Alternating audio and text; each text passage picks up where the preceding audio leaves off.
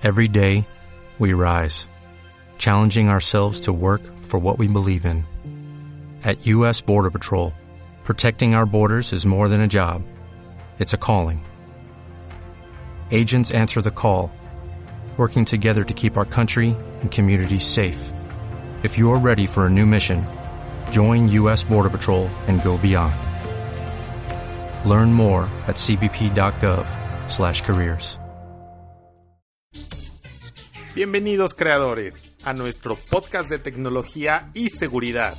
Soy Iram Camarillo. Y yo, León Ramos. Hoy hablaremos de vulnerabilidades en Drupal. Una base de datos de Dow Jones se cuela en Internet. Y una vulnerabilidad en el famoso programa de compresión de información WinRAR. Malware, vulnerabilidades, noticias, seguridad cibernética, era digital, tecnología. Bienvenidos al podcast de creadores digitales.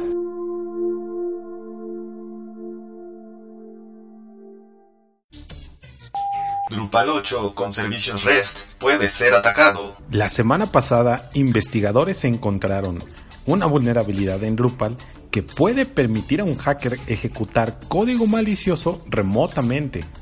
El código inyectado le permite al hacker tomar control sobre el sitio web del archivo. Drupal es un CMS, por sus siglas en inglés, un sistema administrador de contenido, y es muy popular para montar sitios web y blogs.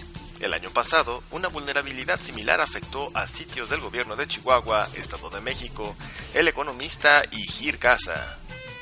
La vulnerabilidad afecta a sitios corriendo Drupal en la versión 8, con el módulo RESTful Web Service habilitado y que permita recibir solicitudes post o patch del archivo.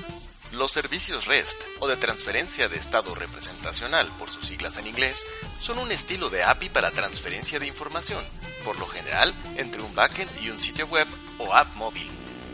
Otras versiones como Drupal 7 y otras APIs como servicios JSON también podrían verse afectados. Imperva, una firma de seguridad, recientemente confirmó que se han detectado ataques intentando inyectar código JavaScript para minar criptomonedas en varios sitios. Principalmente atacan los archivos index.php para que los visitantes, al entrar al sitio comprometido, automáticamente e inmediatamente ejecuten el código para minería. Mitigación. Si te encuentras corriendo Drupal 8.5, actualiza a 8.5.11. Si te encuentras en Drupal 8.6, actualiza a 8.6.11. Lamentablemente Drupal 7 no tiene una actualización que resuelva todo, por lo que te recomendamos utilizar módulos de actualizaciones de terceros.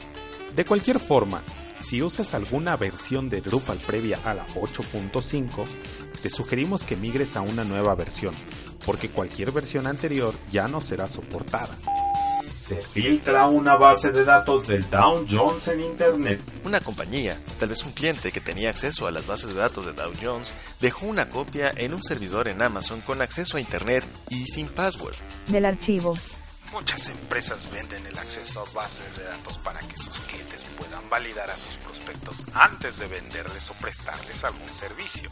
Estas bases pueden contener el historial crediticio, hábitos de compra y hasta información recabada de sus redes sociales. La base de datos contiene 2.4 millones de registros de personas y empresas catalogadas con perfil de alto riesgo. Aparecen en ellas políticos, individuos o compañías con sanciones o condenados por delitos financieros de alto perfil. Hablamos de entidades fraudulentas o inclusive vinculadas con el terrorismo. Una vulnerabilidad en el famoso programa de compresión, WinRAR. Investigadores de Checkpoint descubrieron una grave vulnerabilidad en WinRAR que afecta a versiones anteriores desde hace 19 años.